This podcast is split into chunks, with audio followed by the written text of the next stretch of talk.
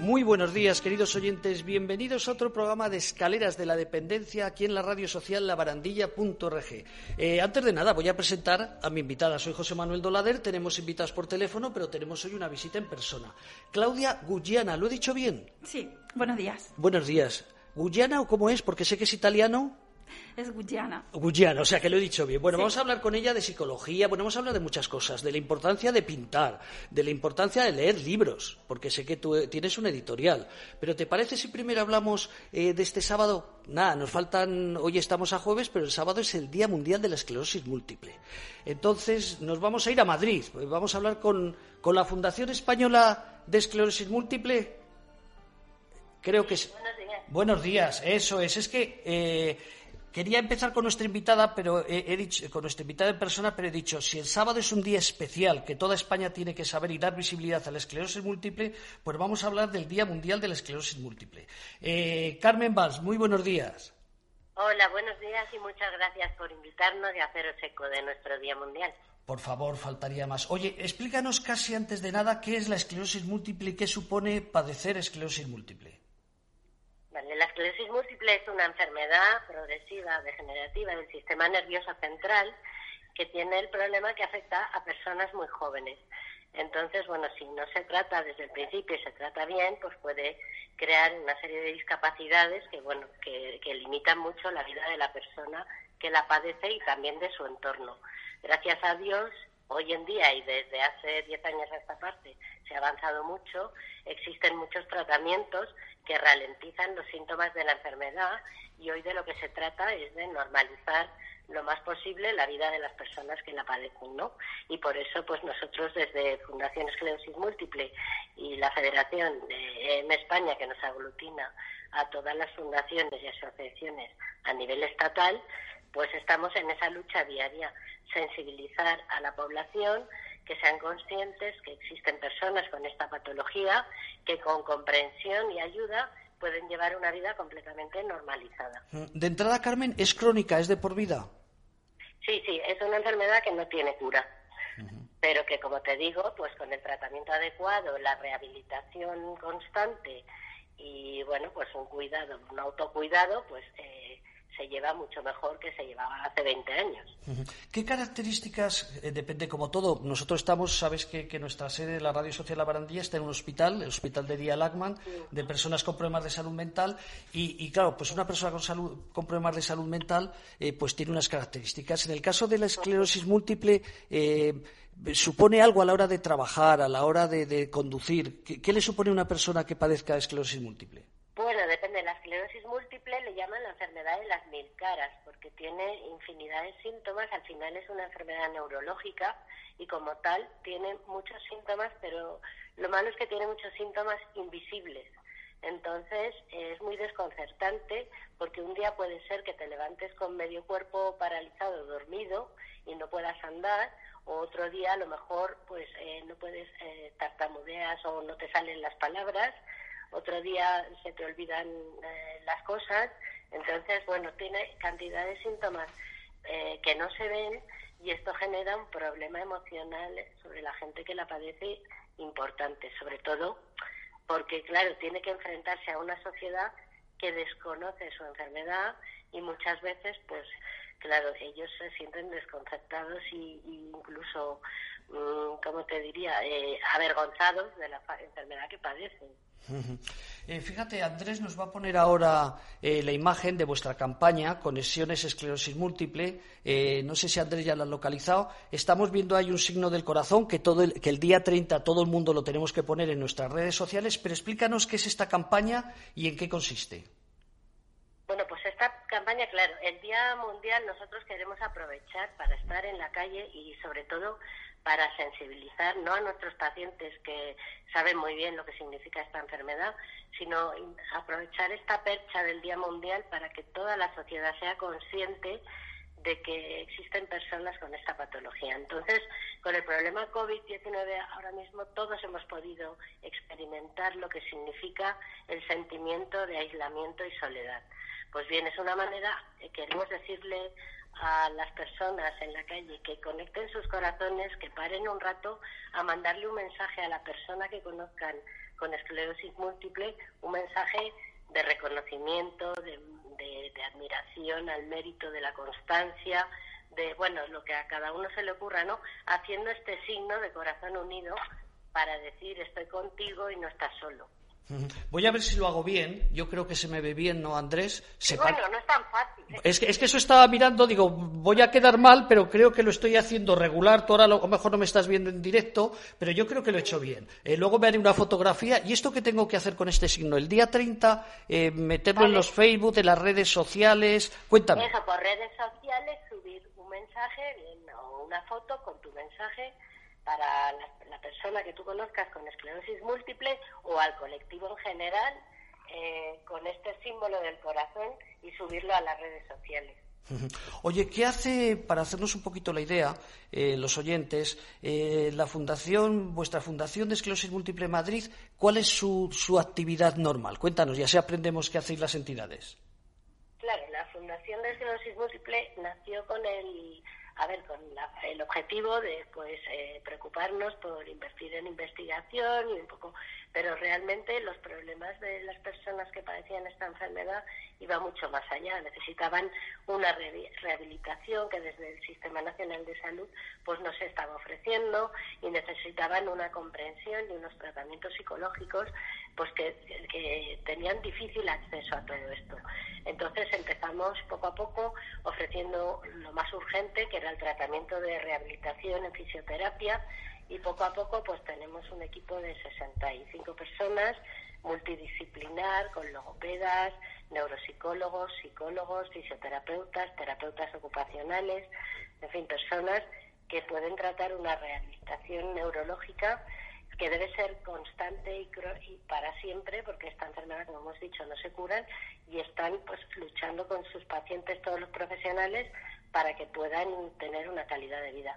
Tenemos un programa de empleo también donde les ayudamos, les seguimos con ellos unos itinerarios de inserción laboral y aparte de reivindicar los derechos de estas personas, pues también lo que estamos en la lucha, como te digo, de la sensibilización en la sociedad.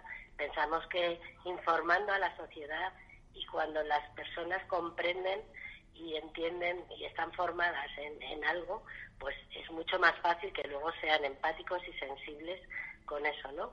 Entonces, podemos hablar de, de que la gente no sea solidaria, no, más bien podemos decir que quizás no sepan de qué va mi enfermedad y seguramente pues no, no, no me entienden y no empatizan conmigo por eso, ¿no? Entonces, desde la FEM, nuestro, nuestra lucha, desde la FEM y desde M España, eh, de todas las asociaciones que formamos parte de España, pues es parte muy importante de nuestra lucha, es esa, la formación a la sociedad y la sensibilización para luchar contra el estigma del desconocimiento. He leído eh, por algún sitio eh, que afortunadamente en estos tiempos pues tenéis una larga vida, no es una enfermedad. Eh, luego vamos a hablar del síndrome Down, que sabes que hace 30 años pues las personas se morían con 35, 40, 50 años. En el caso vuestro también ha avanzado a nivel de, que las personas vivan más años o, siempre o en este caso no ha habido ningún adelanto.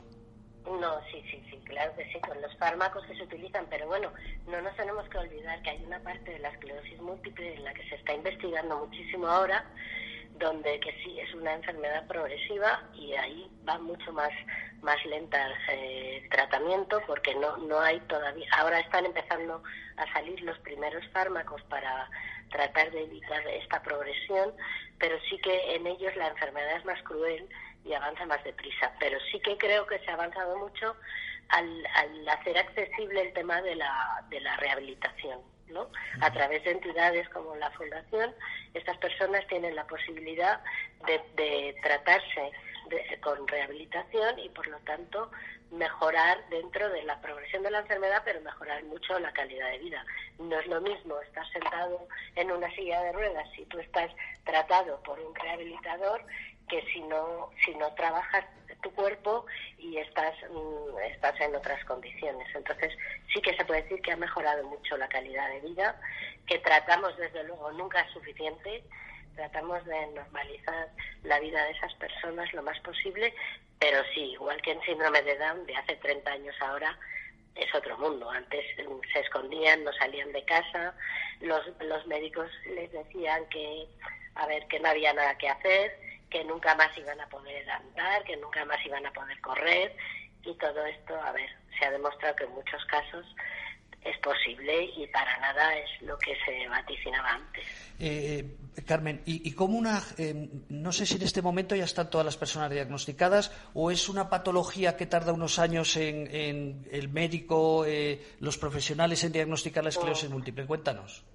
Pues sí, eso es otro tema también que ha evolucionado muchísimo. Los médicos de primaria ahora mismo diagnostican muchísimo antes y derivan a neurología. Antiguamente es verdad que mucha gente se pasaba años y años siendo derivada por su médico de familia al psicólogo pensando que eran problemas emocionales o de, estrés o entonces se diagnosticaba la enfermedad cuando ya estaba muy avanzada. Ahora se detecta muy bien desde primaria, hace falta también más información ahí, pero vamos, es un mundo lo que ha cambiado eso y seguimos insistiendo en esa parte, pero, pero sí, ha evolucionado muchísimo. Se diagnostica mucho antes, aunque seguimos en esa lucha de información y formación, editando materiales y siendo muy conscientes de que todo el mundo tiene que estar eh, al día en esto. Por eso también al estar más, más puesto todo el mundo en este tema, eh, pues también ha aumentado la incidencia de esta patología en esclerosis múltiple infantil. Antiguamente se decía que a los niños no les afectaba esta enfermedad, se está viendo ahora que eso no es verdad, que hay muchos casos que se diagnostican a los 20, pero seguramente a los 14, 15, 10, pues ya tenían, ya habían pasado por algún síntoma. Y esto se está viendo ahora, por eso sí que ahora sí que se dice que hay, sí que hay esclerosis múltiple infantil y desde la Fundación estamos también editando materiales para los colegios, los médicos de primaria, etcétera. ¿Y es una labor del día a día y del día a día. Eh, Carmen, ¿y este confinamiento cómo se está afectando? Porque claro, la gente necesita terapia, la gente necesita, eh, como has dicho, ah. mucha psicorehabilitación. ¿Cómo lo estáis superando? Pues mira, una idea. La fundación, por ejemplo, que es el ejemplo más cercano que conozco, que porque lo hemos tenido que hacer nosotras, eh, como te digo, somos 65 profesionales que llegamos un día y dijimos, eh, nos tenemos que reconvertir, nuestros pacientes no pueden estar sin hacer nada porque para ellos es muy grave no tener un tratamiento farmacológico, pero igual o más incluso el tratamiento rehabilitador. Así que reconvertimos todas las sesiones a sesiones personalizadas donde todos los fisios llamaban a sus pacientes y tenían la sesión como si hubiera sido presencial. Hemos hecho por Skype incluso suelo pélvico, o sea que tratamientos de tres cuartos de hora con el paciente y gracias a eso te digo que eh, veníamos tratando en la fundación a unas 500 personas eh, mensualmente y se han tratado como unas 400 y pico. O sea que todo el que tiene Skype tenía alguna forma de conectar con él, ahí estabais vosotros todos pues los días. Hemos, hemos hecho formación en eso también cuando no se podía directamente con el paciente, se ha hecho con el cuidador, es decir, ha sido una conexión importante de cuidadores, pacientes, sus profesionales que han sido unos campeones. Yo estoy súper orgullosa del equipo que tenemos en la FEM, porque han, eh, o sea, se han ingeniado unas sesiones espectaculares y desde luego los tratamientos online eh, hemos visto que vienen para quedarse porque era una asignatura pendiente. Yo desde que empecé era muy frustrante ver a personas que no podían acceder al tratamiento bien por barreras arquitectónicas, porque vivían a lo mejor en un tercer piso sin ascensor y se quedaban confinados en sus casas, o bien porque vivían en pueblos más lejos y no tenían un centro cerca donde acudir. Entonces, eh, este, el hecho de que nos hayamos tenido que espabilar en este sentido va a venir muy bien para todo, para todo esto. Para el futuro. ¿Nos das vuestra página web? Así alguien, pues, si quiere tener más información sobre lo que es la esclerosis múltiple, y ya que hablamos con Carmen Valls, pues que sepan su entidad cuál es. Claro, claro. www.fenmadrid.org. ¿No la vuelves a repetir? Sí, www.fenmadrid.org. Fenmadrid, eh, F... F, E... Digo que cómo se, cómo se escribe FENMadrid. FENMadrid, eh, F de Francia, E de España, M de Madrid y luego Madrid entero. Perfecto. Eh, Federación de Esclerosis Múltiple, Madrid. Fundación Esclerosis Múltiple Madrid. Perfecto. Oye, y lo último ya, ya si nos despedimos, volvemos a sacar otra vez, Andrés, la imagen que la voy a hacer yo mientras que la buscas. No sé si se me está viendo a mí o se está viendo la imagen. A ver, ponme a mí que se vea este es el signo que vamos a tener que sacar. Volvemos a sacar otra vez. Eh, la imagen no se ha visto muy bien, no se me ha visto. me dice Andrés que no se ha visto muy bien, pero se ve la imagen total, que eso es lo importante, ¿no? Eh, oye, pues Perdona, te quería comentar también para todas las personas que estén interesadas, esta tarde a través de YouTube pueden buscar el, el, link de conexión eh, a través de la página web que acabas de dar. estarán, habrá una jornada, una charla de los vamos, de tres eh, neurólogos punteros en, en, esta materia, en esclerosis múltiple. Eh, estarán el doctor Montalbán, el doctor Arroyo y... Bueno, lo van a ver, es que vayan a, a Eso es, eso es Fundación... el eh, doctor Antigüedad. Eso es, Fundación Esclerosis Múltiple Madrid. ¿Y a qué hora has dicho? ¿A las seis de la tarde? Eso es. A las seis de la tarde. Eh, ahí vamos a estar todos para seguir aprendiendo lo que acabamos de comentar ahora. Eh, Carmen, lo mejor para todo vuestro colectivo, eh, que este sábado tengáis mucho éxito en las redes sociales y que signifique que a la vuelta, pues que la gente os apoye y que el gobierno y quien corresponda, pues siga apostando por la esclerosis múltiple. Claro que sí, muchísimas gracias a vosotros por hacer difusión y esperemos que se convierta en viral la campaña del corazón. Desde la Asociación La Barandilla y desde Radio La Barandilla cuenta con ello. Muchísimas gracias. Un abrazo, un abrazo, Carmen. Muchas gracias. Bueno, queridos oyentes, vamos a seguir, vamos a poner este el sábado día 6 de junio, recuerden, sábado 6 de junio en la misma red social donde nos están escuchando ahora y en otras muchas, y a través de www.labarandilla.org, hacemos el primer maratón internacional por la prevención del suicidio. Vamos a estar en esta sede desde las 11 de la mañana hasta las 7 de la tarde. Van a pasar eh, psiquiatras, personas que han sobrevivido a un suicidio, familiares de personas que, que han que han sufrido en su familia un suicidio. Eh, vamos a gritar Viva la vida. Sábado 6 de junio, desde las 11 de la mañana hasta las 7 de la tarde. Ocho horas seguidas hablando de prevención del suicidio y del duelo. Pero vamos, mientras que vamos con otro invitado, voy a poner a un buen amigo que lo hemos, nos ha visitado en nuestra sede, que es el doctor Livingston. Eh, nos dedica, es un cantante que hace muchos años fue famoso, ahora también, pero nos ha dedicado unas palabras y vamos a poner a Andrés pues un par de minutos de su canción para que sepan todos los oyentes lo que van a tener el sábado 6 de junio aquí en nuestra radio social. Hola, soy Luis Livingston, cantante de Doctor Livingston, supongo, y estoy muy, muy, muy contento de poder participar en este primer maratón solidario por la prevención del suicidio y por el duelo.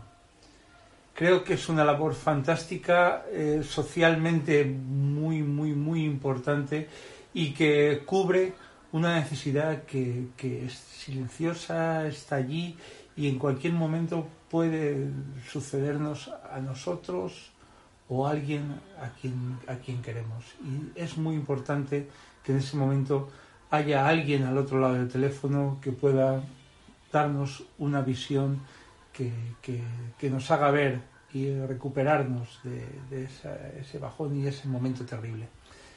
Bueno, Así que todos vamos a apoyar al el teléfono contra el suicidio, que es un teléfono muy fácil, 911-385-385. Y vamos a compartir un poquito de música, ¿no? Un poquito de música livingstoniana. Y vamos a, compartir, para este maratón yo creo que lo importante es el, transmitir que nos sentimos bien. Así que voy a compartir con vosotros una canción nuestra, un videoclip. Eh, la canción se llama Estoy bien muy bien. Os quiero mucho. Un besazo. Colaborad con el teléfono contra el suicidio. Estoy bien, muy bien. Ayer estaba mal hoy estoy bien. No sé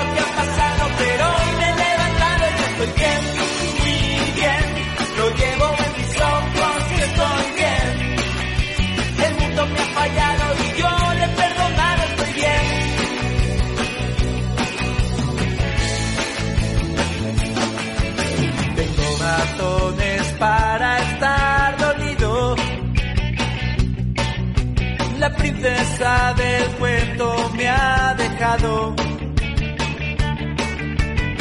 quisiera ponerme pesado.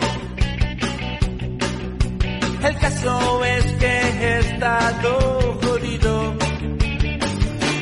hecho polvo, algo triste, deprimido. Pero ahora estoy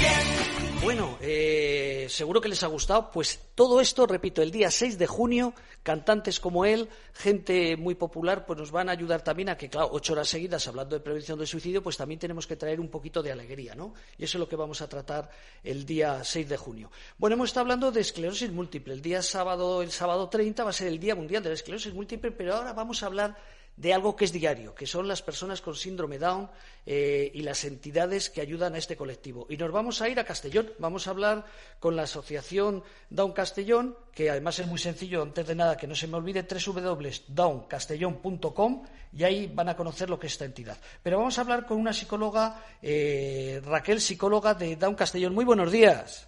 Hola, buenos días. ¿Qué tal, Raquel?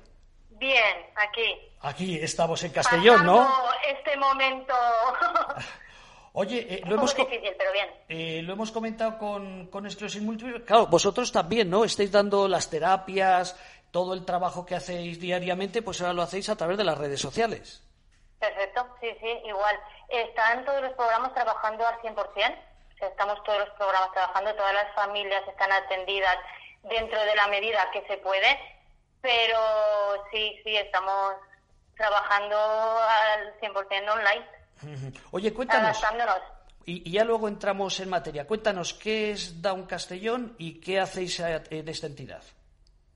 Pues mira, Down Castellón está formada tanto por la asociación como por la fundación, ¿vale? Tenemos diferentes programas que atienden toda la vida de las personas con síndrome de Down, ¿vale? Tenemos pues el programa de atención temprana, luego el programa de del gabinete de atención psicoeducativa, luego tenemos formación y empleo, el centro ocupacional, tenemos un programa de ocio, un programa de salud, un programa de familias, eh, dentro de poco vamos a abrir también un centro de día. Vamos intentando dar servicio a, a todas nuestras familias en todas su- sus etapas de, de la vida. Bueno, y una cosa que, que en este programa hace tiempos, que en esta radio social digo tiempos, igual hace un par de años, eh, antes hacíamos muchos programas de sexualidad eh, entre las personas con discapacidad y alguna vez hemos hablado del síndrome Down. Andrés me va a buscar una fotografía que la está sacando de tu web, eh, que hay un par de chicos en una cena, eh, comida o cena, dos chicos con síndrome Down, seguro que te suena porque además debajo pone downcastellón.com, no sé si Andrés lo ha localizado sí. ya, lo está localizando, tú me dices cuando lo ven, ya lo estamos viendo. Bueno, eh, entre otras cosas habléis de sexualidad y te voy a, Sí. vas a ver por qué te pregunto. Hace poquito eh, nos llamaron aquí a la Asociación La Barandilla porque una persona con, con una gran discapacidad psíquica, eh, pues en pocas palabras, eh, no sé si, es, si decir que la violaron o la engañaron. Eh, nos quisieron consultar, nosotros hablamos con un psiquiatra de psiquiatría legal, un experto en psiquiatría legal, eh, pues porque nos pidieron cómo actuar. Y claro, el psiquiatra nos dijo, bueno, es que una persona con discapacidad eh, psíquica con la que le corresponda también tiene sus derechos. Entonces ahí se abrió un debate eh, de si había sido que si se habían aprovechado de su discapacidad o no para, repito, eh, eso ser en un juicio si se demuestra que digo violar, que abusó de ella, que se aprovechó de su discapacidad, pero me gustaría te voy a preguntar luego por este tema, pero antes de nada, en el tema de la sexualidad eh, con síndrome Down, vuestra postura como, como entidad, eh, ¿cuál es? ¿La apertura, la represión que algunos padres tienen? Cuéntanos. Y sobre todo, A que es como psicóloga, que es lo recomendable, desde tu punto de vista, eh, que quede claro que no te quiero comprometer. No, tranquilo. A ver, yo me dedico más al tema de, de educación. Tengo una compañera que sí que es más experta en el tema de sexualidad y ella, te, vamos, te respondería perfectamente a todas estas preguntas. Yo te puedo decir un poquito. A ver, nosotros defendemos la apertura de, de porque ellos tienen derecho, igual que nosotros, a la sexualidad, ¿vale?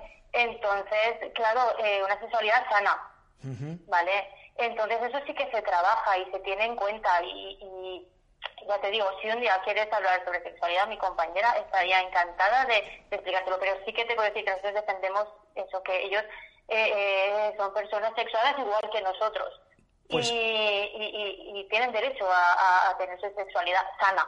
Bueno, pues como te he entendido, te he entendido perfectamente, ya me pasas luego por WhatsApp el teléfono de tu compañera y hacemos otro Perfecto. programa para hablar de esto que, como dices tú, hay una persona experta, pues para qué nos vamos a complicar la vida. Eh, Sí, pues ahora te voy a comprometer con otra cosa. eh, que, que ya sabes que este programa es así, no, no tenemos nunca un guion, eh, con lo cual pues salen las cosas como salen. eh, y creo que salen muy bien. Eh, tema de educación inclusiva. Sabes que hay una polémica en las redes sociales, en- entre los partidos políticos, eh, entre las instituciones. De hecho, la Asociación La Barandilla pertenece a la CED, que es, el- es, eh, es una entidad que agrupa a, muchas asociaciones de- de- del mundo de la residencia, de la salud mental. Y hay un debate muy importante porque defienden los centros de educación inclusiva. Y, perdón, de- de- de- defienden los centros de educación especializada en personas con discapacidad. Tú sabes que hay un debate en el, en el Congreso de los Diputados donde se tiende a que poco a poco vayan a- desapareciendo estas entidades y que sea una educación inclusiva, que todas las personas estén en un colegio. Eh, cuéntanos vuestra postura desde, si no quieres decir desde Down Castellón, para no comprometerte, tu postura como especialista y como persona que llevas tantos años trabajando eh, con este colectivo, ¿qué es lo que crees? ¿Crees que es necesario que siga habiendo colegios especializados o crees que se tendrían eh, que incluir? Mira, te digo mi postura como, como experta de, de, eh, de educación inclusiva, te digo nuestra postura como, como entidad, eh, como entidad como síndrome de Down Castellón y la postura de Down España, que es eh, la federación a la, que cual, a la cual nosotros pertenecemos. Eh, las tres es la misma postura. Nosotros defendemos la inclusión educativa de nuestros chavales. De hecho, eh, todos nuestros chavales y nuestras chavalas en infantil y en, y, en la, y en primaria están en colegios ordinarios, ¿vale? Todos. No hay ningún niño con síndrome de Down en infantil y en primaria que esté en un colegio de educación especial, ¿vale? Entonces, es que la inclusión es un derecho. Eh, la Convención de la ONU lo dijo. Eh, entonces, eh, es que es un derecho. No, no hay más. La diversidad es una realidad y, y tenemos que reconocer el valor de la diferencia. Y si queremos, a ver, nosotros como asociación lo que defendemos es, es la inclusión de las personas con síndrome de Down y, de discapacidad intelectual, pero no solamente en educación, en todos los niveles de la vida, a nivel laboral, a nivel de ocio, a nivel social. Y para conseguir una inclusión social y que la sociedad sea más justa y tolerante, tenemos que empezar por una educación inclusiva. ¿Vale? ¿Qué pasa? Nosotros hace muchos años, eh, pues a lo mejor hace 25 años, los niños con síndrome de Down estaban en colegios eh, de educación especial, ¿vale? Ahora poco a poco eh, están en colegios ordinarios, ¿vale? ¿Qué pasa? Que los colegios ordinarios están teniendo una actitud muy positiva hacia la inclusión. La verdad es que eh, la respuesta hacia la inclusión es muy positiva, pero les faltan recursos. ¿Dónde están esos recursos tan valiosos, tan expertos, tan buenos? Siguen estando en los colegios de educación especial. ¿Sabes? Como en un principio. Entonces, yo creo que es necesario que los niños que puedan estar en colegios ordinarios, ¿vale? Estén en colegios ordinarios con los recursos que ellos necesitan. Como, eh, te hago una pregunta, te insisto que lo que diga el Consejo Español de la Defensa de la Dependencia y la Discapacidad es una postura en la que tienes tú personalmente, es otra, eh, por tanto, y muy válida porque tienes mucha experiencia desde hace muchos años. A veces se debate que una persona con 13 años, claro, luego el síndrome Down es como todo. Cuando hablamos de discapacidad, discapacidad es una persona que le faltan tres dedos y discapacidad es una persona que, que- Claro. que tiene tetraplegia, ¿no? O diversidad, como lo queramos llamar. Eh, dentro del síndrome Down, pues hay como todo. Hay gente más espabilada, gente menos espabilada. Eh, pero uno de los debates que a veces se comenta es que una persona con 13 o 14 años muy difícilmente, eh, y repito que dependerá del grado, puede llevar con normalidad eh, el colegio. eh, que necesita muchos apoyos. Eso es lo que algunos plantean, que en un colegio, llamemos ordinario, es muy difícil que un chico con 13 o 14 años pueda seguir llevando el ritmo del resto de los compañeros. Cuéntame qué se puede hacer contra eso. Pues mira, es muy fácil. Si tú tienes 25 alumnos en clase y piensas que tienes 24 alumnos más uno con síndrome de Down, tienes un problema. Porque tienes que atender a ese, a ese alumno diferente. Pero si tú piensas que tienes 25 alumnos diferentes, cada uno con sus necesidades, cada uno con, con su forma de aprender, entonces vas a ver una oportunidad. ¿Qué pasa? En infantil y en primaria esto se está haciendo, ¿vale? Entonces, los niños y niñas con síndrome hasta sexto de primaria, eh, los profesores son los que se están, eh, digamos, eh, adaptando a su- al alumnado, no están obligando al alumnado a adaptarse a ellos.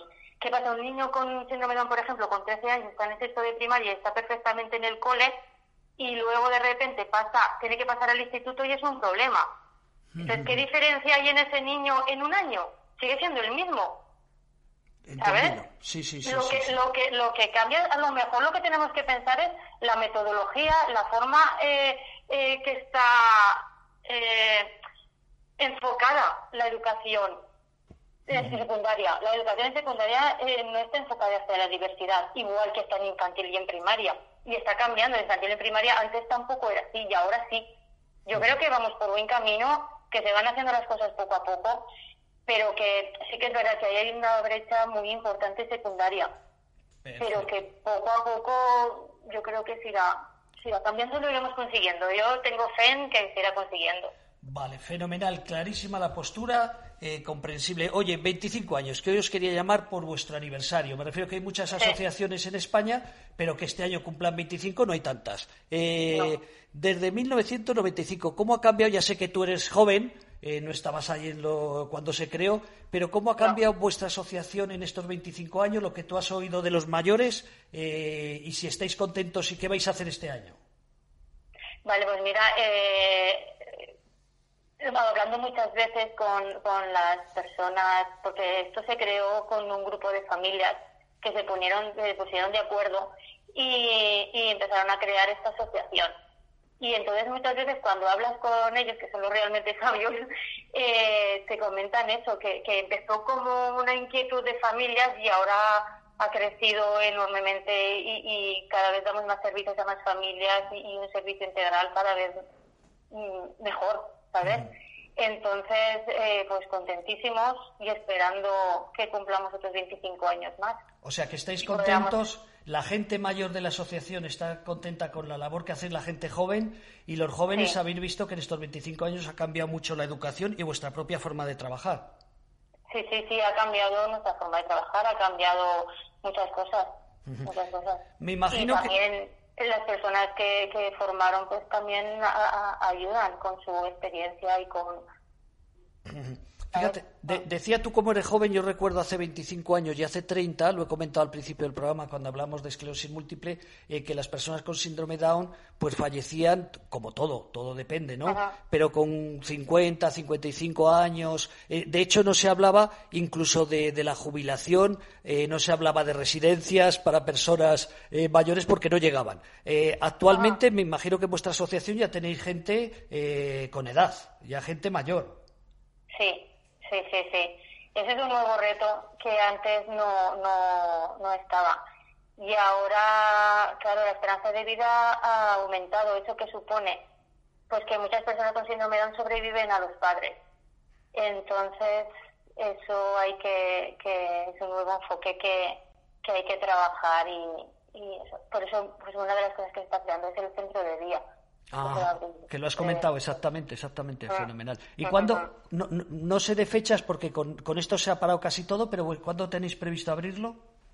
Pues no tengo ni idea, pero no creo que se tarde mucho porque ya sabes cómo es el, el papeleo y, y- todo eso, pero vamos, está, está ya prácticamente hecho. O sea, que queréis en estos 25 años, ¿no? En, en el aniversario abrir el centro de día. ¿Esa es vuestra intención o la intención? No, no, no, ha sido casualidad. Ha Ya sido casualidad. Ah, ah. que justo coincida eso. No, en los 25 años, pues eh, los compañeros que estaban preparando el aniversario tenían un montón de actividades que se han tenido que parar. Vale, por ejemplo, nosotros en educación, pues en la Universidad de Jaume I habíamos preparado una exposición de todos los centros ordinarios donde están nuestros chavales con síndrome de Down sobre la inclusión y habían preparado cada colegio unos postes, un- un- una maravilla. y, y teníamos preparado la exposición y claro, no lo hemos podido hacer. Y así como nosotros todos los programas habían preparado un montón de, de actos, pero claro, no se han podido hacer. O sea Supongo que- que, los, cuando podamos los haremos todos. O sea, que ahora rezando para ver si esto, como dicen algunos en septiembre, octubre, casi volvemos a la normalidad. Luego hay otros que dicen que va a haber otro repunte, hablamos del COVID-19. Sí. Eh, vosotros rezando porque no pase nada y que en septiembre vayáis a las playas eh, este verano y que en septiembre, octubre poder celebrar los 25 años como corresponde. Sí, mira, lo principal es que nuestras familias estén todos bien, que gracias a Dios están todos bien. y que estemos todos bien y cuando se pueda, pues ya lo celebraremos. ¿Qué lo más? principal es eso, que estemos todos bien. Raquel, ¿qué te queda por decir? Cuéntanos. Nada, simplemente eso, que, que estamos por la inclusión, que es una realidad, es un derecho y que vamos por el camino y que vamos a defender que nuestro principal objetivo, por ejemplo, en mi programa tenemos dos pilares fundamentales. Uno, apoyar y acompañar a las familias y personas con síndrome de Down en todo lo relacionado con sus necesidades educativas y la defensa de sus derechos en educación inclusiva. Y el otro, orientar y apoyar a los centros educativos y a la sociedad en general para mejorar la práctica de la educación inclusiva. Esos son los dos principales eh, pilares de, de nuestro programa. Y, Perfecto. eso, y esperar que los centros tengan los apoyos necesarios que, que tanto necesitan, porque de verdad que, que los centros ordinarios de Castellón eh, están haciendo unos esfuerzos que es para quitarse el sombrero con ellos, de verdad. O sea, porque tienen una actitud positiva hacia la inclusión increíble. O sea que eso los es, recursos que, necesit- que, que- que realmente necesitan. o sea, un mensaje positivo es que, en Castellón, eh, desde vuestro punto de vista, desde la Asociación DAO Castellón, eh, pues estéis recibiendo apoyos de, de- de- de- de los centros educativos y de las personas Sí. que se dedican a la educación. Qué bueno. Sí. Pues sí, Raquel, repetimos, vamos a decir otra vez la web, downcastellón.com. Ahí van a conocer todas las actividades que hace esta institución, que este año cumple por 25 añitos, como las bodas de plata, y que esperan cumplir otros 50. Por cierto, eh, O más. o más, o más. Oye, eh, se habla mucho, eh, tal vez eh, es una pregunta improcedente, pero me gusta hacerla. se habla que en España solo nacen el 8% de las personas diagnosticadas con síndrome Down. Eh, lo he leído en más de una ocasión, por tanto supongo que será una realidad. ¿Esto está cambiando, eh, Raquel, o no te quiero comprometer, pero es una pregunta que te tengo que hacer? En Cuéntame. Castellón, en Castellón prácticamente todos los años nace algún niño con síndrome. Es verdad que claro, ahora a- como se detecta antes, pues hay muchas familias pues que a lo mejor deciden no tenerlo, pero pero sí que nacen niños con síndrome de Down, siguen naciendo. Siguen naciendo con niños con Sí. síndrome de Down. Ajá. Sí. ¿Y hay alguna campaña hacéis a nivel nacional? Ya no te digo en Castellón, ¿te suena? Ya sé que será otros compañeros quien lo lleven, pero ¿te suena si hay alguna campaña eh, para motivar que las personas sigan adelante cuando detectan o no? ¿O esto preferir no meteros y que cada Mira, uno haga lo que quiera? Te puedo decir, aquí en Castellón, eh, lo que mis compañeros, por ejemplo, informan sobre lo que es el síndrome de Down. Si viene una familia que le han dicho que, que va a tener un niño con síndrome de Down, le informan de, de las posibilidades que va a tener, eh, todas las ayudas que va a tener, todos los problemas que puede tener, para que luego las familias ya tomen la decisión que, que ellas crean conveniente. Perfecto, pues con eso nos vamos. Raquel, que ha sido un placer. Felicidades por Vale, este igualmente. por este aniversario y bueno, pues repito, a ver si en septiembre o octubre eh, podemos ver por las redes y me avisas para, para volveros a entrevistar, que hacéis una gran fiesta como corresponde. Perfecto, muchas gracias. A ti, Raquel, un abrazo muy fuerte. Repito, sin, eh, muy fácil, downcastellón.com. Ahí van a conocer las actividades. Un beso muy fuerte, Raquel. Gracias. Gracias a ti. Bueno, Andrés, ponemos, gracias. Ponemos eh, a Jorge Dinares, alguna música que tengas por ahí, pon la música que tengas a mano y volvemos ahora mismo con nuestra invitada. Buenos días. Os animamos a que os hagáis socios de la Asociación La Barandilla, solo por una cuota anual de 50 euros. Nosotros ya lo somos. Y con esto contribuimos a que continúen poniendo en marcha proyectos como el del teléfono contra el suicidio, que está ayudando a salvar vidas. Seamos solidarios por solo 50 euros al año. ¿Contamos con vosotros? Podéis pagar vuestra cuota a través de la cuenta de la Caixa que la tenéis en la página web www.labarandilla.org en el apartado donde aparece la palabra dona o poneros en contacto a través de email info arroba labarandilla.org.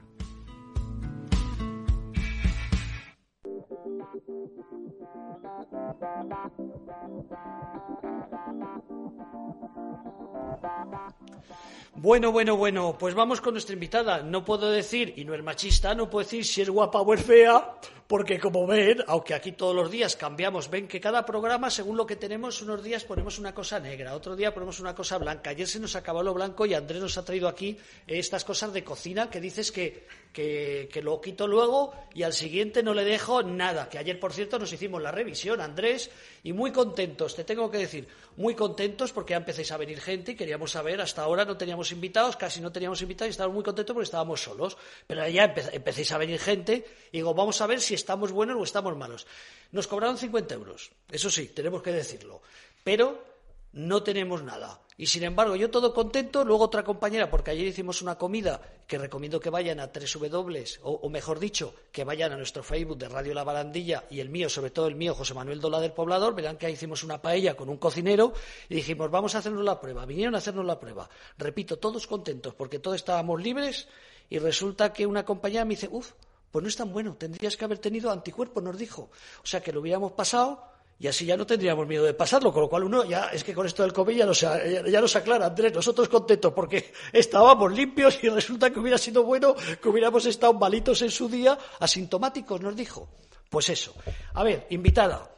Eh, me hace gracia que es el primer invitado que tenemos, que está aquí con la mascarilla. Eh, es que no sé por dónde empezar, porque claro, licenciada en Derecho, pero resulta que tienes una editorial y te dedicas a escribir libros, que luego vamos a hablar de los libros. Por otro lado, también eres pintora. Por otro lado, también eh, te gusta dar eh, charlas y conferencias. Preséntate tú misma, que va a ser lo mejor. ¿Quién eres? ¿Quién eres y dónde vienes? Bueno, mi nombre es Claudia Gugiana, que lo has dicho al principio del programa. Eh, sí, hace pues más de 20 años que me dedico a escribir libros sobre autoayuda. Uh -huh. Eh, fundamos la editorial eh, junto a mi madre en el año 2004 y empezamos a editar los libros y que ahora mismo pues creo que son más de 30 nuestro catálogo. O sea, Eternity Ediciones. Eternity Ediciones es sois la editorial. vosotros. Sí. Eternityediciones.com. Efectivamente, vale. es la web también. Uh -huh. y, y, bueno, pues a partir de ahí eh, todo lo que ha implicado mi trabajo se ha centrado siempre en la ayuda, en, en, en intentar acercar a las personas a su interior es un campo muy amplio y muy difícil. Eh, y bueno, pues doy charlas para ayudar a esa comprensión. A lo largo de estos más de 20 años he dado muchas charlas gratuitas, sobre todo en Madrid, en, en centros eh, como Ecocentro, por ejemplo.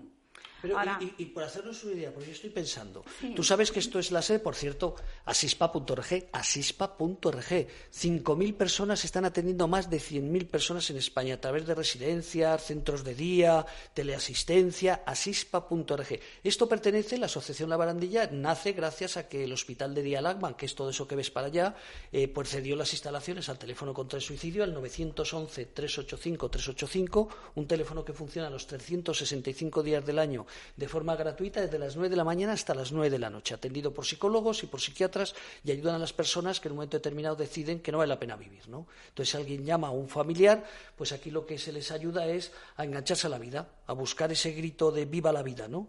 Hay que sacarles de esa, de esa profunda depresión, de lo que tengan, eh, con la experiencia que tienen todos los profesionales. En este caso, tus charlas, cuéntanos, de repente dice, dice Claudia, voy a dar, Claudia Guyana, dice, voy a dar una conferencia en el salón que tenemos aquí de actos del Hospital de Día Lagman o de la Asociación La Barandilla. Eh, ¿qué, explicarías? Porque claro, tú tienes una forma de... de, eh, tú tienes ya una profesión, por decirlo de alguna forma. ¿Qué, ¿Qué tipo de público es el que va a una conferencia tuya? Y luego hablamos de los libros. En general son personas que sienten una inclinación por entender algo más de su interior. Entonces, a partir de ahí, ya digo, es un mundo muy amplio pero, Entonces, pero dame una pista, algo más de su interior. Eh, todo lo que tenga que ver con interrogantes vitales que no tienen una explicación. Pueden ser sensaciones de no encontrarse bien en la vida, pueden ser eh, conflictos de todo tipo con personas, con, con sus familiares, eh, incluso situaciones de depresión también. Es decir, todo lo que implica ser ser humano es que es muy amplio. Entonces, eh, hace unos años, uh, profundizando en mi trabajo, empecé a detectar la energía del cuerpo de las personas. Entonces, eh, llevo bastantes años dando charlas uniendo la parte de energía y de comprensión de esa energía eh, con la autoayuda y el autoconocimiento. Entonces, eso lo que, lo que permite es profundizar un poco más, teniendo en cuenta también el cuerpo físico. Hasta entonces eh, daba charlas siempre sobre ese mundo interior y todo lo que significa, emociones, sentimientos, pensamientos, pero hace unos años he integrado también el cuerpo físico como parte de ese proceso de reconocimiento eh, más profundo de lo que somos. Habitualmente eh, estamos en una sintonía bastante superficial de nosotros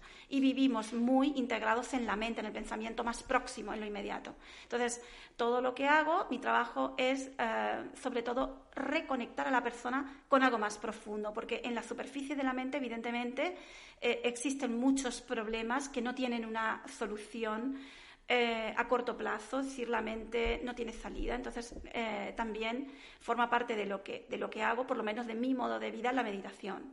Entonces, la meditación que no la enseño, pero que la recomiendo, es fundamental para entrar en ese interior, porque la mente genera muchas barreras. Eh, la forma de pensar, la razón e incluso el subconsciente generan muchas barreras de acercamiento a ese interior. Entonces, eh, ¿qué es lo fundamental? ¿Qué es lo primero que siempre recomiendo? La autenticidad. Porque si no empezamos a ser nosotros, no podemos empezar a conocernos, no podemos empezar ese proceso de interiorización. Entonces, ese es el primer nivel, el estar presentes en el instante y sobre todo el ser nosotros mismos. Y esto es un problema que cuesta muchísimo. Es decir, las personas eh, siempre eh, tienen una barrera muy importante con ese primer nivel. O sea que ya estamos que ni siquiera podemos empezar en el primer escalón, porque la sociedad actual hace que justamente ocultemos nuestra autenticidad. Fíjate, pero hay dos cosas que me gustaría comentarte. Estudio del campo energético del conocimiento. Del cuerpo.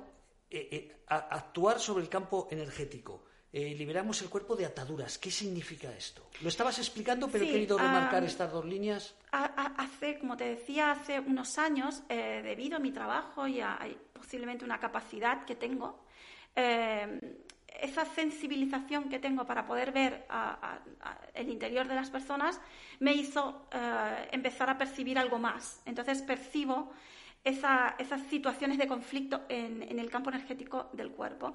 Yo le llamo campo energético porque no sé cómo explicar lo que, lo que no se ve a simple vista, pero que yo sí lo veo.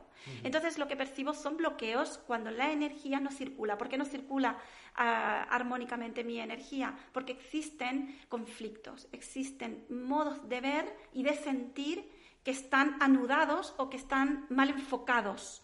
Y entonces en las relaciones se ve mucho y en la relación con, uno mismo, es decir, en la relación con los demás y en la relación con uno mismo. Entonces esos bloqueos generan muchas veces malestar y a veces incluso síntomas físicos, que es lo que enseño en mis charlas. Yo, he leído y te voy así dando pistas eh, cómo influyen en nuestra salud las mentiras, las traiciones, las deslealtades, o sea, el mentir, el traicionar, el ser desleal, ¿eso influye?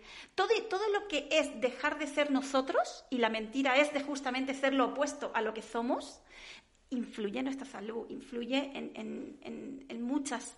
puede influir en muchas partes Los políticos con lo que estamos viendo en televisión en esta época serán felices por la pasta que cobran, pero con todo lo que mienten, muchos de ellos felices no tienen que ser. O, por poner un ejemplo.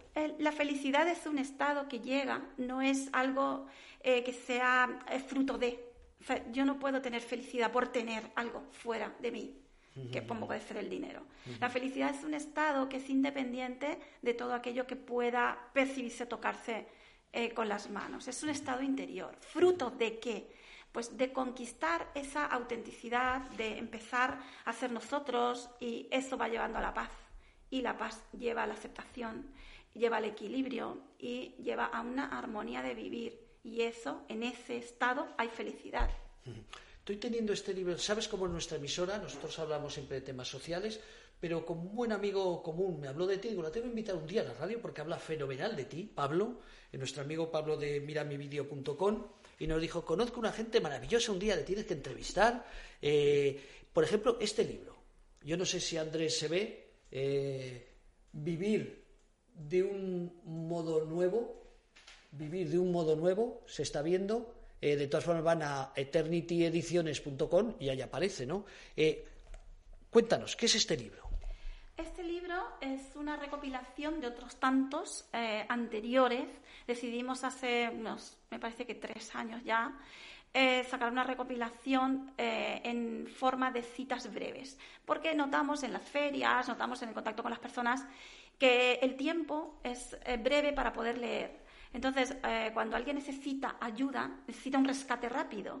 Entonces, pensábamos, bueno, es que leerse un texto largo, pues requiere de más tiempo y cuando estás en un momento de crisis, ese tiempo Mm, es como una urgencia. Entonces, para poder rescatar eh, pues a ese nivel a las personas, pues decidí hacer una recopilación en breve, en frases cortas, de, muchos de mis libros. Alguna, eh, alguna, no sé, por cierto, ¿te parece bien cuando has llegado aquí que te ponen, eh, te, descontaminamos los zapatos? Cuenta la verdad, te damos, te, te choca esto, te gusta, te ha molestado, por Acepto lo que llega. hemos de fluir con lo que nos toca en cada momento, porque de todo aprendemos. Entonces, por lo tanto, no soy quien para juzgar esa realidad. Es la realidad está más allá de mí. Entonces, la realidad llega, me llega a mí. Pues la acepto para verme yo. O sea, no te molesta. Eso es lo que enseño. Lo digo para ver, a ver cómo, cómo no te molesta el que hayas llegado aquí, que, que te, hayamos hecho descontaminar las Podría manos. Podría molestarme o no. pero el problema es mío. Es decir, si hay algo que me perturba o hay algo que me, me, me, molesta, me responsabilizo de lo que estoy experimentando dentro y empiezo a trabajarlo. Así opera el autoconocimiento. Gracias a la experiencia exterior me llega una información que de alguna manera es atraída por mí, me llega a mí, no es por casualidad. Entonces, eso que me llega me trae un mensaje y ese mensaje lo tengo que meditar, tengo que verme a través de eso. Entonces, vivo mi vida, evidentemente, según lo que enseño. Cuéntanos ese libro, ¿nos quieres leer algo de ese pues libro? mira, por ejemplo, utilizo mucho mis libros, sobre todo en mis terapias, para abrirla al azar y cuando necesitas ayuda, lo bueno es confiar en el universo que te llega algún mensaje. Entonces, pues abres al azar cualquiera de mis libros. Voy a abrir ahora uno al azar para ver qué nos dice. Y mira, justamente ah, sale eh, los enfrentamientos.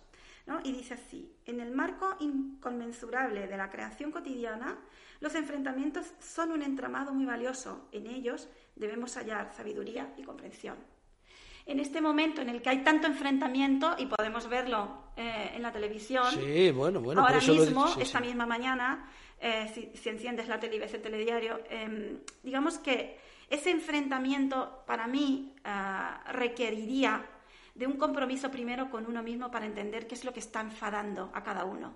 Y una vez que empezamos a ver que nos está enfadando, nos responsabilizamos de nuestro sentir y empezamos a trabajarlo. La única manera de llegar a, una, a un entendimiento es responsabilizarse de, lo propio. Y en esa medida podemos entablar relaciones armónicas. Si eh, estoy intentando cambiar siempre al otro o cambiar la realidad, siempre voy a chocar y siempre habrá enfrentamiento. En el enfrentamiento siempre hay desgaste de la energía. Y siempre que haya desgaste de la energía, tarde o temprano eso te enferma. Te, hago una pregunta. Al principio del confinamiento nosotros veníamos Andrés y yo todos los días. De hecho decíamos que no es que queramos ser lo más guapo nosotros, sino es que era recomendable que no viniera gente aquí a hacer la radio hasta que esto no hubiera, se hubiera calmado. Yo recuerdo que al principio en un programa dijimos, es que la gente, todo el mundo contento, vamos a salir eh, mejores. Y yo decía, digo, no vamos a salir mejores, vamos a salir más pobres. Eh, y ahora lo estamos viendo que la gente está muy crispada. Eh, ¿Lo ves normal desde tu punto de vista que tienes tanta experiencia? Cuéntanos, ¿cómo ves la sociedad española, que me figuró que sea como la sociedad argentina? Muy parecida tiene que ser, porque para algo somos argentinos, españoles y italianos. ¿cómo, en otros países, ¿cómo ves tú? ¿Te ha, chocado como experta que eres en las personas? Cuéntame qué está pasando con... Aparte que está claro que defienden su sueldo y la gente que han metido dentro, pero eh, ¿cómo, ¿cómo, ves la situación del país? Es que si me chocara algo, no podría hacer mi trabajo. Es decir, mi trabajo es escuchar y es ver, es ver más allá. Entonces, por tanto, todo lo que llega lo acepto como bueno y valioso. ¿Por qué? Porque todo es un símbolo. Qué pacifista que es esta mujer, ¿no, Andrés? Qué pacifista que, es. Es un símbolo. Entonces, cuando detectamos dónde está el significado de ese símbolo para uno mismo. Es decir, el trabajo del autoconocimiento es individual, no es grupal. No se puede crecer en grupo, se crece individualmente y sí se conecta después desde ese estado de armonía con los demás. Pero, por tanto, en esta situación que me dices de la realidad española y de la realidad mundial, evidentemente tenemos ante nosotros un desafío, un desafío en el que cada cual va a emprender un nuevo camino según es su estado. Cada cual parte de distintas situaciones, eh, pero en la medida en que sepamos comprender que eso que nos llega es para darnos un mensaje, evidentemente saldremos mucho antes del conflicto, de la situación de inestabilidad que la mente genera cuando existen faltas, carencias de todo tipo, materiales, etcétera. Pero sí que hemos de confiar en que esa energía que trae eh, esta realidad también trae las otras realidades. Entonces, por tanto, no está en nuestra mano cambiar determinadas realidades, algunas sí, pero muchas no. Entonces, evidentemente nos encontramos con, un, con una energía muy grande que gobierna nuestra vida y que es la que va marcando un poco nuestro, nuestro tránsito. Entonces, no está en nuestra mano dirigirlo, pero sí administrar y gestionar nuestra energía individual. Entonces, yo puedo eh, centrarme en cómo administrar mi vida y mi energía de la mejor manera. Si tuviéramos que mm, recomendar un libro de los tuyos, que la gente vaya eh, de nuevo, hemos comentado a ediciones eh, eternityediciones.com, eh, la gente crispada, vamos a ponernos en la gente crispada, crispada porque indiscutiblemente es acabar de, tener que cerrar una empresa. Ayer en nuestro programa en Radio La Barandilla, eh, El color de viajar, pues un gran cocinero y un gran profesional pues hablaban de que 30, 40%, lo hablamos en la comida, de restaurantes no van a abrir. Por ejemplo, ¿cómo no van a estar crispados? Si has invertido un dinero y de repente te das cuenta que no puedes abrir. Hay que eh, trabajar el enfado y el miedo. ¿Hay algún libro que recomendaras eh, para, en estos momentos, eh, repito, al quien ha cerrado su restaurante o que tenía una agencia de viajes y ha tenido que cerrar la agencia de viajes, pues, pues, pues muchas cosas que lea yo creo que no va a mejorar. Pero de tus libros, ¿nos recomendarías algún libro en estos momentos para, si no relajarnos, ver nuestro interior de otra forma? Pues cualquiera, por ejemplo, de estos. Bueno, cualquiera, alguno. no te digo cuál es el hijo más guapo, de Vivir de un modo nuevo son tres libros. Vivir. Son tres libros. Eh, y es, como te digo, una recopilación importante de muchos libros anteriores. Y los hice para rescate, es decir, para momentos de urgencia. Porque el autoconocimiento es un modo de vida, no es algo urgente. Entonces, en, en un estado de crisis o convulsión, necesitas un rescate rápido. Pero a la larga te recomiendo que vivas de otra manera, que aprendas a vivir de otra manera. Porque cuando la realidad te pone entre la espada y la pared es porque te está diciendo cambia. Bueno, es que tienes un montón de libros, 27, todos los has escrito tú, la editorial es... pero hay más porque está, no está actualizado del todo el ah. Eh, Hay unos cuantos libros más. Si te acuerdas, no te voy a comprometer, pero Los doce pasos del caminante. bueno, si lo has escrito tú, dime de qué va. Es un libro muy espiritual, más bien. Habla sobre estados internos eh, sutiles de, meditación. Entonces, ese no lo recomendaría para un momento de crisis. Ah, vale. ¿Eh? Lo recomendaría a todos los que están desde ese listado hacia abajo. Ah, por ejemplo, Redescubriendo la vida. Por ejemplo, está, está en formato también libro electrónico, está en Amazon, está en un montón de de portales y por tres euros y pico me parece se puede bajar, es decir, y es un libro que está bien, pero que necesita a veces meditar, necesita tiempo para que lo puedas entender. Por eso decía que hay libros que son como menos complejos, como Vivir de un modo nuevo, como La mecánica de vivir despiertos cada día. Eh, son libros que están diseñados un poco para ese rescate más global y más urgente. Ejercicios para el reencuentro. ¿Hay que nos hacer gimnasia? ¿Qué significa Ejercicios esto? para el reencuentro es cómo hacemos para encontrarnos a nosotros mismos de un modo gradual y es un libro de meditación. Entonces, los textos son un poquito más largos, no son tan breves, pero que está muy bien. Es un libro que, lo, escribimos eh, junto a mi madre, Perla Gugiana, que es también la fundadora junto conmigo de la editorial, y ella eh, es la que, digamos, lleva toda la parte de organización de la editorial y de mis charlas y de mis cursos, pues ella eh, en ese libro, digamos que con sus palabras comenta los textos que yo escribí. Entonces, de alguna manera, es un libro que puede ayudar a quien no esté muy metido en, estos temas, puede ayudarle a, la comprensión el hecho de que eh, estén acompañados mis textos de una interpretación de otra persona. Si van a Eternity Ediciones, yo es que he visto que te gusta mucho la pintura. Entonces, eh, en, esta web, ¿cuál es la web que tenemos que ir para ver todas esas pinturas que...? En claudiagugiana.com. Ah, Claudia Gugiana con... Claudia Gugiana, como es mi nombre, Claudia Gugiana. Las tres con G. Sí. Gugiana, o sea, de tres G. G-U, G-G I-A-N-A, o Guyana en italiano, eh, punto com. Y entonces ahí y encuentras. Cuéntame una eso de los libros, que nos vamos ya cinco minutos. Eso que te he visto a esas pinturas, ¿eso lo haces tú? ¿Te- ¿Lo hace la gente y luego les investigas a ellos? Cuéntame, ¿qué significa? No, eh, puedo, puedo, puede hacerlo cualquiera. Eh, Es un método que utilizo para enseñar autoconocimiento, porque a través de los colores se puede captar muy bien el subconsciente. Entonces hay veces que las personas eh, están muy bloqueadas. Tú les preguntas qué sientes y no saben. ¿Qué opinas sobre esto? Y no saben. ¿Por qué? Porque hay mucho bloqueo mental. Entonces tú le dices, hazme un dibujo o escógeme un color. Y eso sí lo saben hacer, porque es un juego de niños. Entonces a través de los colores me permite ver cómo está su subconsciente e ayudarla a entrar en contacto consigo mismo. Entonces empecé a, a- a pintar a raíz de esto. De hecho, muchas de mis, de mis portadas son mías también, por lo mismo. Ah, o sea, esto Cada es una color- pintura tuya. Sí, cada color y- y tiene esto- un sentido No sé, Andrés, mira a ver si se ve. ¿Se ve bien? Poquito, claro. Nosotros que somos humildes y pobres y nuestra, nuestra webcam es lo que es, 90 euros, no es de 500. Entonces, ¿esto qué significa?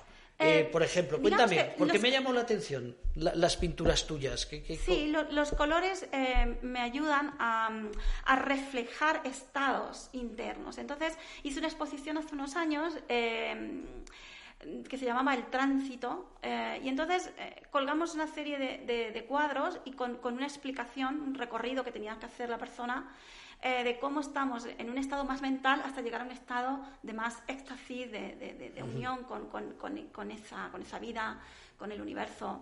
Eh, y son estados que, que tenemos dentro de nosotros, son como pasos, son niveles. Entonces, en cada uno de ellos hay unas características, entonces para que tú puedas detectar en qué fase te encuentras. Entonces, los colores siempre me ayudan, en todos los sentidos. O sea, Bueno. eh, tú, por ejemplo, que llevas una camisa blanca eh, y un pantalón eh, azul Vaquero celeste, azul celeste, pues el blanco es un color como de nuevo comienzo, eh, es un color como de ah, estar abierto a todos también, o a, a Toma, todo. toma, Andrés, estar fíjate. abierto a todo. Abierto Eh, a todo. El, el color azul en la parte eh, de abajo, que las piernas tienen que ver con el camino de la vida, y el color azul es la comunicación. Entonces, bueno, tu camino de la vida tiene que ver con la comunicación, y de hecho, mira que trabajas en comunicación. Es decir, que vas un poco vestido Ay, de acuerdo a cómo es Te, te- tu- te- te invitaré otro día con otra ropa diferente a ver qué me cuentas, Pues, ¿vale? ejemplo, Eso lo haré. está muy bien. Bueno, ha sido un placer, de verdad. Eh, Claudia, repetimos, Claudia, Gut- lo voy a decir bien para que la gente vaya, Guziana, las tres con G, para que conozcan lo que he dicho de las pinturas que a mí me ha llamado la atención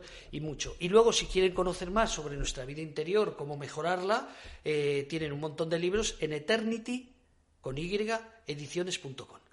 Claudia, que ha sido un placer.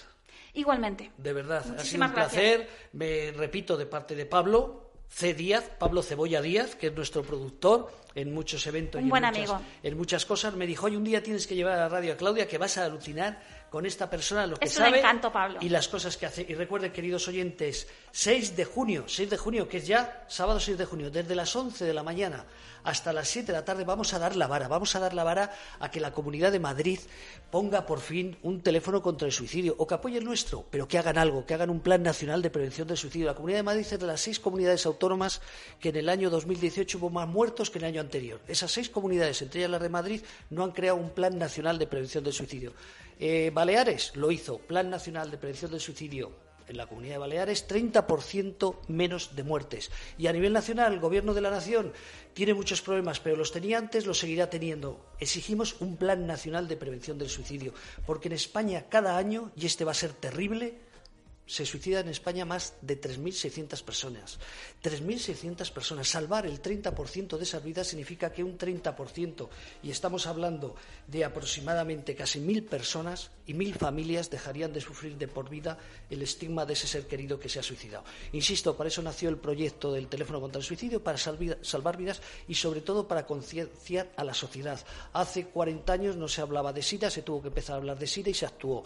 Hace 30 años eh, los que ya somos mayores, la violencia de género la podíamos ver en nuestra calle, pero no existía. Afortunadamente, ahora se sabe que existe la violencia de género. Pues el día que el Estado, nuestro país, o en la Comunidad de Madrid, la Comunidad de Madrid, se ponga las pilas y decidan salvar vidas, afortunadamente se salvarán muchas vidas. Nosotros del teléfono contra el suicidio hacemos lo que podemos. Somos una asociación pequeñita eh, que de nuestro bolsillo y de las que entidades nos ayudan, pues, pues hemos, hemos puesto en marcha este proyecto y seguimos con él. Pero exigimos, exigimos que el Estado, y más en estos tiempos de crisis, Claudia, va a ser terrible lo que vamos a ver a partir de estos meses, y no se habla, porque lamentablemente parece que hablar del suicidio eh, es algo negativo, es algo malo, y hablando se salvan vidas. Nosotros cuando salimos en un medio de comunicación con nuestras galas solidarias, con nuestras carreras, durante tres, cuatro días recibimos triple de llamadas de gente que estaba en casa con una depresión, que tenía ganas de suicidarse, familiares que sabían que al lado tenían a alguien eh, triste con intenciones suicidas, pues nos llaman para que les podamos ayudar. Esto lo tiene que hacer el Estado. Nosotros somos una asociación pequeña, hacemos lo que podemos, pero esto es obligación del Estado, dedicarse a salvar vidas. No sirve de nada que ahora tengamos una crisis. La tenían hace diez años, no hicieron nada. La tenían hace un año, no hicieron nada. Desde la Asociación La Barandilla, el teléfono contra el suicidio, pedimos que la Comunidad de Madrid, porque para eso estamos en Madrid, y que el resto de las comunidades donde no lo tengan trabajen por la prevención del suicidio, que ayuden a esas personas que están pasando por una depresión, que están pasando por un problema amoroso y que nadie, nadie les está ayudando. Muchas asociaciones se han creado en estos últimos años, en los dos o tres últimos años hay asociaciones maravillosas de duelo que están ayudando pues, a estas personas ¿no? que se ha suicidado un ser querido. Insisto, desde la Asociación La Bandilla. Exigimos, pedimos, porque tenemos experiencia, llevamos cinco años haciendo ruedas de prensa para que los medios de comunicación hablen. Exigimos que el Estado, por favor, que se ponga a salvar vidas. El COVID es terrible, pero es que hace cuatro meses no se hacía nada. Espero que dentro de cuatro meses se haga algo. Con eso nos vamos, queridos oyentes. 6 de junio, desde las 11 de la mañana hasta las 8 de la tarde, hasta las 7 por lo menos, grandes profesionales y grandes personas, maravillosas personas que han intentado perder la vida y lo han superado, nos van a gritar viva la vida. Claudia, muchísimas gracias. Ha sido un honor tenerte hoy. Igualmente, muchas gracias. Queridos amigos, mañana más. Soy José Manuel Dolader. Están ustedes en la radio social labarandilla.org. Siempre gracias, Andrés. Nunca te digo nada a ti. Como eres de la casa, ¿para qué te voy a decir? Nos vamos. Adiós, queridos oyentes.